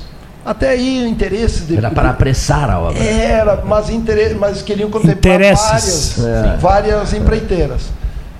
Por que ao invés de liberar, bom, o senhor ganhou parte tal, vou para tal. Por que não definiu então, bom, vamos terminar o primeiro, vamos para o segundo. Se nós tivéssemos acumulado todo o dinheiro que foi gasto, o asfalto já tinha passado de Camacuã. Bom, não chegou aqui. É verdade. Vocês indo a Porto Alegre, quando chegar em Camacuã já está duplicado, né? Tá? Assim está começado por tudo, não terminado em nenhum, não teve dinheiro para completar nenhum setor grande. Na grande reunião no Ministério dos Transportes, eh, puxa vida, o ministro era lagoano. Lembras, né? De, era de Maceió o ministro. Ah, sim, sim. E o Eduardo Leite e eu estávamos sentados um ao lado do outro, e o Eduardo pediu a palavra e disse uma coisa muito interessante, porque anunciaram a estrada, a duplicação da, da estrada não, a duplicação da ponte. Ele disse, olha, é a mesma coisa que se construir uma, um, um salão de embarque no aeroporto, né? Sem pista, né? Olha aqui, Não, sem a pista. Não. Se esqueceram de construir a pista de decolagem, né? Mas construíram o salão de embarque. Era a mesma coisa. A, imagem, a imagem levantada pronto, o que, dele foi muito interessante. Quer dizer, BR-116 em obras, né? BR-116 eh, parada e, e construindo a ponte. Construindo uma ponte. Está pronta a ponte, né? Quase, Quase pronta, pronta, mas esse dinheiro deslumbrante, isso, aquilo, aquilo quase né? pronta a 116. Fizeram a, fizeram primeiro a ponte, fizer- primeiro fizeram a ponte para depois, para depois a estrada. Quer dizer, coisas de, de republiqueta, com todo respeito. De interesses. É, de e- interesses. e pode altos ter certeza. interesses, Altos né? interesses. Muito Interesses. obrigado. Interesses. Quero mandar um abraço também para os meus vereadores, a Zilda, Daiane e o Toninho, que nós já falamos aqui.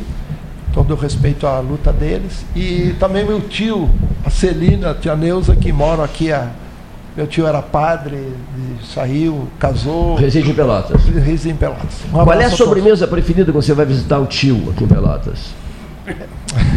Pudim, né? Pudim, rapaz. queijo. De, De queijo, queijo. de queijo, de leite condensado ou de pão? De qualquer pudim. Qualquer tu tá pudim. falando, tu tá falando com ele tá diabético. levando figo, já comprou figo. Ah, só vou dizer um negócio. Para mim, no pódio, no pódio do- das frutas, o figo será o eterno campeão. Ô, nós- nós somos o mesmo. Somos, ô, pensamos do mesmo jeito. Eu sou alucinado por figo. Tu deve ser acompanhado da carreira do exuberante ministro da Justiça e senador da República, libertador Mendes Sá. Senador Mendes Sá. O senador Mendes Sá, do, do PL, ele, ele, ele chegou a morar com o Francisco de Paula Bermudes Guedes, moraram, moraram juntos. E o Guedes sempre me conta, o MEN, ele próprio ia colher os figos. Né? Ele tinha uns, uns- pés plantados no fundo da casa e ele próprio ia colher figos. Era alucinado por figos. Não há nada mais saboroso do que um figo. Concorda? Concordo. Dentre as frutas do sul do Rio Grande, do Rio Grande do Brasil, de toda parte. o né? mesmo gosto. Um abração, querido Stedley. Muito obrigado pela Um presença. todos vocês. Meu prezadíssimo José Stedley deixando o estúdio. Prepara o chimarrão que eu vou te visitar. Hein? Prepara o mate que eu vou te visitar. Prepara o mate que eu vou te visitar. Um abração. Muito obrigado.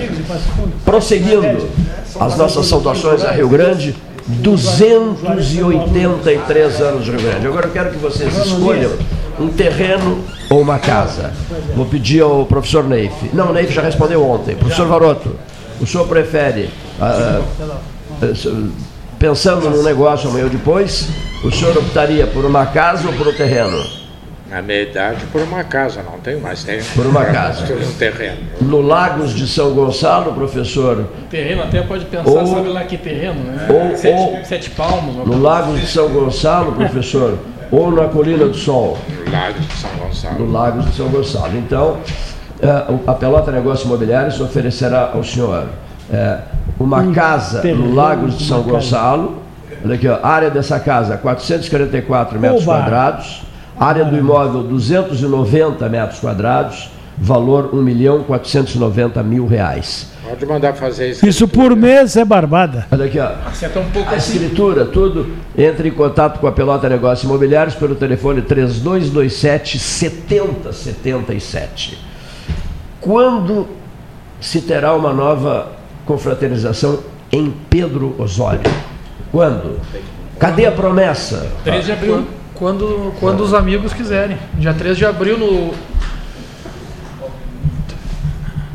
Eu acho que 60 anos de emancipação política. 61. 61. 61. 3 de abril. 3 de abril. No, pro- o que- essa, essa confraternização às margens do Piratini, com a distribuição de um pôster do Rio feito pelo Carlos Antônio Aires. O prefeito Chola disse que está preparando grandes festejos para o aniversário do município, talvez. Perfeitíssimo. Olha aqui, ó, uma mesa. Aqui nesse programa todo mundo tem cachorro. O Te pode levar o cachorro? Hernani tem cinco, É. o Cleiton tem três, os outros eu não sei quantos tem. Eu Eu tenho só- um, eu tenho é, um. é, eu só tenho uma. Meu só vai É, então eu vou levá-la para tomar banho, porque a menina. No Piratini. No Piratini. né? Eu eu vou levar numa pet, porque eu tenho Ah, vai levar uma pet agora? medo, é, porque Ah, eu tenho medo que ela se afogue. Então eu vou levá-la. Que maravilha. Fica sentado do lado para não. Como é o nome, como é o nome do, do- do- do cachorro? Todas as minhas cachorras eh, são descendentes da nobreza, né?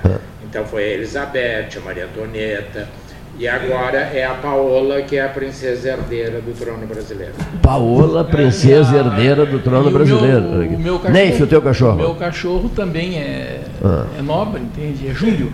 Qual é o nome Da dele? nobreza romana, né? Nome dele? Júlio.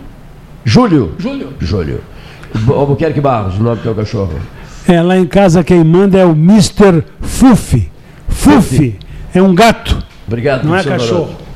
Um gato, um gato, um gato. É. Postei uma Manda. matéria na rede social sobre, sobre os gatos. Uma matéria do meu país de Madrid, maravilhosa, não sei se chegasse a ver. Fufi, ele manda. Né? Eduardo, É um Pedro Osoriense, né? o teu cachorro? É um Pedro Osoriense, ele está lá em solo Pedro Osoriense. Como é o nome dele? Gabiru. Não me pergunta por quê. Ah, isso que beleza, rapaz. Eu colocaria num cachorro que eu possa amanhã ou depois buscar lá no canil municipal. Mas eu sei que é Eu Gabiru. colo... sabe, qual é, sabe qual é o nome que eu colocaria nesse cachorro? Ah. Porque eu não suporto injustiça. Né? Eu colocaria o nome dele de Yarley. É. Sabe por quê? Não fosse a jogada, não tivesse sido, não tivesse, não tivesse o Yarley feito aquela jogada para o Gabiru fazer o gol no, em quem mesmo? Vitor Valdez. No, No Vitor no- Valdez, no Barcelona, goleiro. né? Aqui, Barcelona, ó. o goleiro aqui, Vitor. Valdez. Não tivesse o Yarley feito aquela jogada, o Inter não teria sido campeão do mundo. E no entanto, o Internacional dispensou o Yarley. E, E o dis- e dispensou o Adriano Gabiru. Eu não suporto injustiça. Por isso tá? Olha aqui, eu sei o nome, por que, que é Gabiru? Porque o cachorro dele, Ah. é, o, dono anterior botou fora, então eles pegaram o cachorro, por isso que botaram de Gabiru. Porque o dono tinha colocado fora e se lembraram do Gabiru. Olha aqui, ó. Não é, não é. Olha aqui, ó. Não é colorado, não tem cara de colorado. Olha aqui, ó. É, esperando pelo churrasco de Pedro Osório. Tá? Aí eu levo aquela sacolinha plástica, né, Neif? Para trazer ossos. que espetáculo esse, aqui. Ossos para a Catarina, para o Dempsey e para o Gorbi. Os meus. Tá? Por que, por, por que Gorbi? Em homenagem a Mikhail Sergeyevich Gorbachev. Gorbi, líder máximo da antiga União das Repúblicas Socialistas Soviéticas, extintas, 19 países agora, né? E uma Rússia, e uma Rússia que deixou centenas de multimilionários, é uma coisa interessante isso, né? O sistema russo, olha aqui, cent... bom, compraram times inteiros, compraram times na Inglaterra. Para eles o comunismo né? deu certo. Pois é, para eles, olha aqui, ó, compraram o socialismo russo. Olha aqui, ó. É interessante isso. né? É, é, é, a, a economia russa naquele tempo, etc. Olha aqui, ó, o desmanche da União das Repúblicas. Todo mundo ficou imaginando que, que a Rússia passaria a ter problemas, né? Né? Mas a Rússia deixou centenas de multimilionários, isso nunca foi devidamente esclarecido, né? Explicado. Se esparramaram pelo mundo, você sabe disso Explica, tudo. Se né? fossem assim, apenas simples milionários, dá para explicar. Agora, multimilionários, duvido que alguém se meta a tentar explicar. Ninguém. Nos próximos dias, olha aqui, ó. Eu só antes eu quero, antes, eu quero, antes que tenha um programa, é, hoje conversei com um amigo nosso, que há muito tempo não aparece no programa, no Laranjal, até tomei café da manhã com ele, com o Guedes. Francisco de Paula Bermudes Guedes comia figos ao lado de Mendes Sá. Vi- Moraram juntos. Mendes Sá foi um dos homens mais brilhantes do- do- do- da política brasileira. Olha aqui, ó. quando um amigo dele, o socialista Cândido Norberto, foi caçado pela Assembleia Gaúcha para que o Perac pudesse ser o governador, Walter Perac Barcelos, o que que fez o Mendes Sá? O que que fez o senador Mendes Sá do Partido Libertador? Renunciou ao cargo de ministro da Justiça em solidariedade ao deputado Cândido Norberto dos Santos. Renunciou. Moraram juntos. Ele e, e o, e o Guedes me disse que eu aprendi tanto com o MEI. Eu aprendi tanto com o MEI. O nosso Francisco de Paula Bermudes Guedes. Os dois senadores da época eram Mendes Sá e Daniel Krieger, né? Daniel Krieger, isso mesmo. Famoso senador Daniel Krieger. Olha aqui, ó. Espaço de literatura, doutor Alcino Alcântara, os livros, a poesia. Estamos aguardando o Alcino para darmos sequência às conversas do seu espaço de literatura aqui da mesa 13 horas. O tradicional espaço de literatura, doutor Alcino Alcântara Júnior. Vamos receber am- amanhã convidados para temas delicadíssimos. Não se conseguiu falar mais sobre União, sobre República Popular da China, coronavírus, coisas no gênero e preocupações do Dr. Maurício de Abreu e Lima Guimarães, que brilhou intensamente aqui outro dia, não é, Barros? E que estará conosco amanhã, quinta-feira. Ama- Amanhã é quinta? Amanhã é quinta. Amanhã é quinta.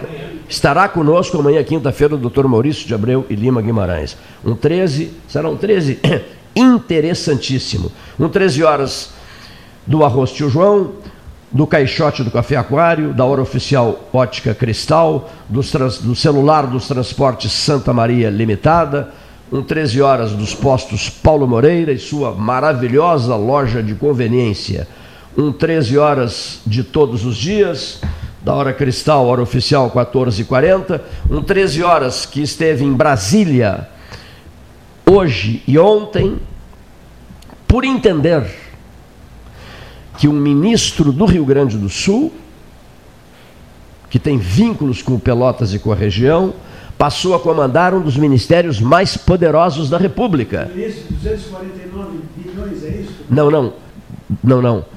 Quase 2 bilhões. É, não. 1 bilhão e 900 milhões. Quase 2 bilhões de reais de orçamento. Né? Então, por isso o 13 esteve lá. Ou seja, para com a transmissão que foi feita pelo Paulo Gastão Neto, ouvindo tantas figuras importantes, despertar, despertar na classe política aquele sentimento que norteou a caminhada de Dom Antônio.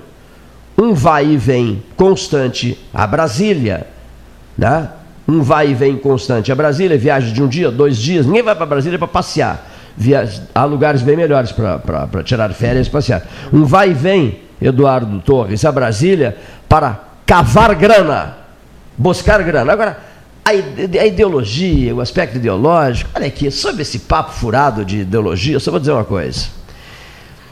O Tarso Genro, eu quero que saibam, não era conhecido de ninguém. Ninguém conhecia o Tarso Genro em Pelotas. Absolutamente ninguém. O Tarso era um advogado em começo de carreira. Advogado trabalhista em começo de carreira. E eu criei um ciclo permanente de palestras na UFPEL em 1980 e eu escolhi o Tarso para abrir o ciclo.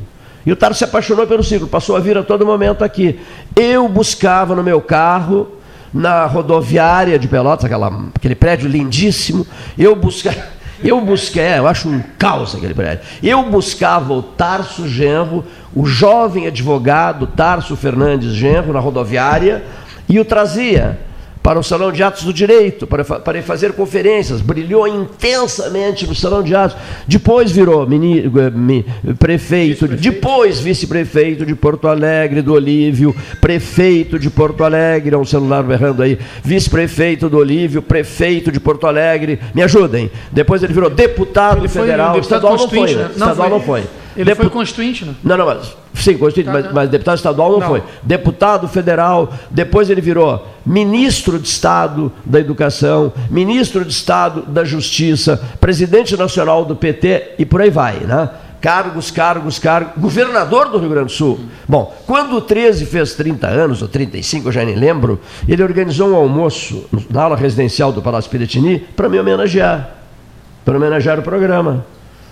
Até nós levamos de presente o, o, o Marcos Gomes, do Parque Gaúcho de Gramado, uma, uma pelota de couro tamanho normal, deve estar lá no palácio. Presenteamos ele. O Zé Ricardo Castro foi um dos participantes desse almoço. Né? O, o, o, Marcos Gomes, diretor do Parque Gaúcho de Gramado, e eu não vou ficar citando aqui, porque, enfim, estava o Luiz Fernando Mainardi, muito meu amigo, que era o secretário da Agricultura do Estado. Houve um almoço na aula residencial em homenagem ao 13 horas. Por quê?